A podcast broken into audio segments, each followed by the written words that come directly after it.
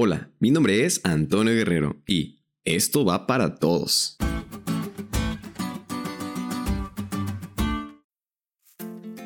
¿Qué tal amigos? Feliz sábado. O bueno, ya casi semana.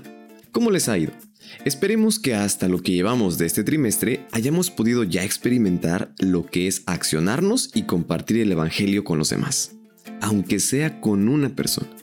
Esta semana continuamos con nuestro tópico de estudio y lo haremos analizando a un público muy desafiante, a un público que quizá no muchos se atrevan a compartir el Evangelio, pero sin duda esto va para todos.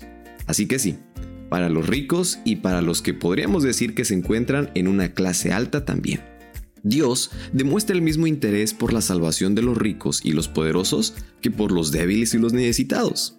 Las escrituras ofrecen algunos ejemplos apasionantes de personajes bíblicos que eran poderosos o ricos, o ambas cosas, y nos muestra cómo Dios los utilizó para ser de bendición para las naciones.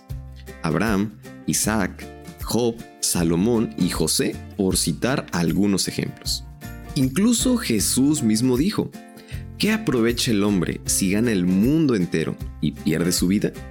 ¿Qué puede dar el hombre a cambio de su vida?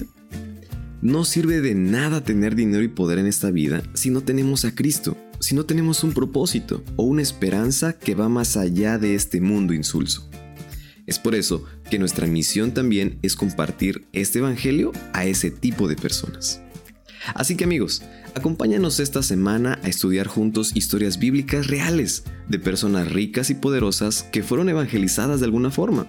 Acompáñanos a ver estrategias que podemos utilizar hoy en día para poder hacer la misma misión en favor de ellos. Dios te está llamando para cumplir esta misión Así que tú puedes ser uno de ellos que pueda alcanzar a una persona como estas.